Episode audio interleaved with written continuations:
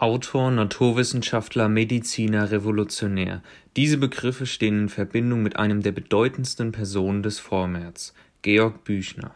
Im folgenden Lernvideo werde ich zeigen, warum diese Begriffe für ihn stehen und seinen Lebenslauf, seine politische Aktivität sowie seine Werke näher darstellen. Karl Georg Büchner wurde am 17. Oktober 1813 in der Nähe von Darmstadt geboren. Alter von drei Jahren zog er mit seinen Eltern und seinen fünf Geschwistern nach Darmstadt, da seinem Vater dort eine Stelle als Arzt angeboten wurde. Im Jahr 1821 wurde er dann in eine private Lehrinstitution für Erziehung und Bildung in Darmstadt aufgenommen, nachdem er zuvor zwei Jahre Privatunterricht von seiner Mutter erhalten hat im Jahr 1825 wechselte Büchner dann zum Neuhumanistischen Gymnasium. Neuhumanismus bedeutet so viel wie, dass sich die Einstellung hinsichtlich der philosophisch-pädagogischen Richtung ändern soll. Er lernte insgesamt viele Sprachen, unter anderem Französisch, Latein und Griechisch. In den Jahren 1831 bis 1833 studierte er Medizin in Straßburg, wo er sich dann auch im Jahr 1832 verlobt das Jahr 1833 stellt ein sehr wichtiges Jahr im Leben des Georg Büchners dar, da er sich dort am Sturm auf die Frankfurter Hauptwache beteiligt und so seine politische Position klarmacht.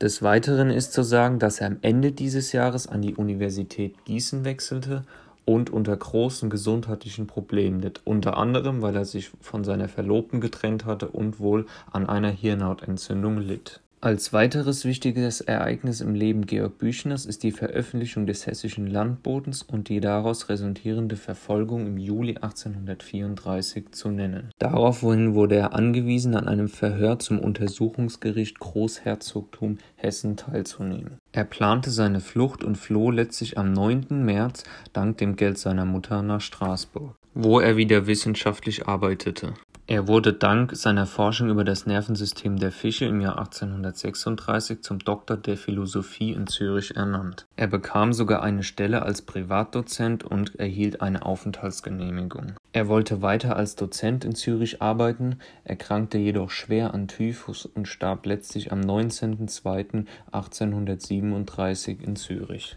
Wie aber hat Büchner politisch gedacht? War er mit der damaligen Situation zufrieden?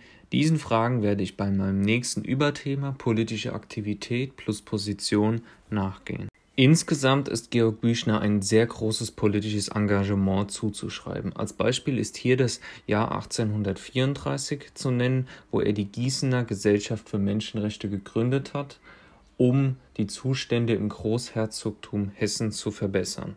Er hat sich also insgesamt sehr kritisch über die damaligen politischen Verhältnisse in Deutschland geäußert. Als Beispiel für seine Kritik ist die Flugschrift Der hessische Landbote zu nennen, in der er die hessische Landbevölkerung zur Revolution aufruft da laut ihm die Steuereinnahmen nicht bei der unteren Mittelschicht ankommen, sondern bei der Oberschicht. Er fordert also Gleichheit. Trotz Überarbeitung und Abschwächung wurde er von vielen liberalen Politikern kritisiert, aber von der hessischen Landbevölkerung sehr positiv aufgenommen, so dass später noch ein zweites Exemplar veröffentlicht wurde des Weiteren lässt sich über den Lebensabschnitt in Gießen in den Jahren 1833 bis 35 sagen, dass er dort sehr unzufrieden war mit der Situation, da dort Gewalt und menschenunwürdiges Herrschaftsverhalten an der Tagesordnung standen.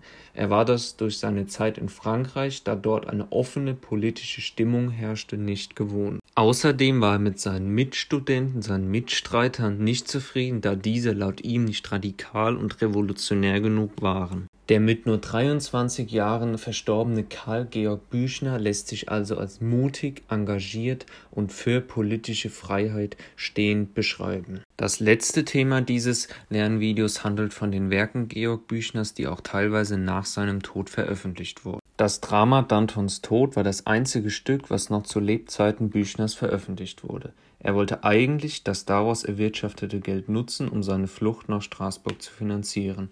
Da sich jedoch Untersuchungen schon vor Abschluss des Vertrages zuspitzten, platzte diese Idee.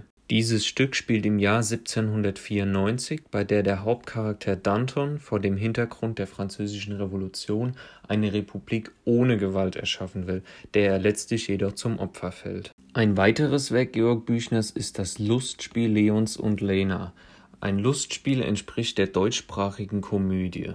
Es wurde 1836 veröffentlicht und 1895 uraufgeführt. Hier geht es wiederum um die Geschichte eines Prinzenpaares, dessen königlichen Väter sie zwangsverheirateten und auf dieser Flucht vor der Zwangsheirat lernten sie sich kennen, verliebten sich und heirateten schließlich maskiert und ohne Wissen um die Herkunft des jeweils anderen. Sein wohl bekanntestes Werk ist das Drama Wojciech, 1837 als Fragment zurückgelassen und 1879 veröffentlicht sowie am 8. November 1913 uraufgeführt, gehört es heute zu den meistgespielten und einflussreichsten Dramen der deutschen Literatur. Ich denke, über den Inhalt brauche ich nicht zu sprechen, das haben wir im Unterricht schon sehr detailliert besprochen. Die Erzählung Lenz, welche nach seinem Tod im Jahr 1839 veröffentlicht wurde, beschreibt den sich verschlechternden Geisteszustand des Dichters Jakob Michael Reinhold Lenz während seines Aufenthalts bei dem Sozialreformer und Pfarrer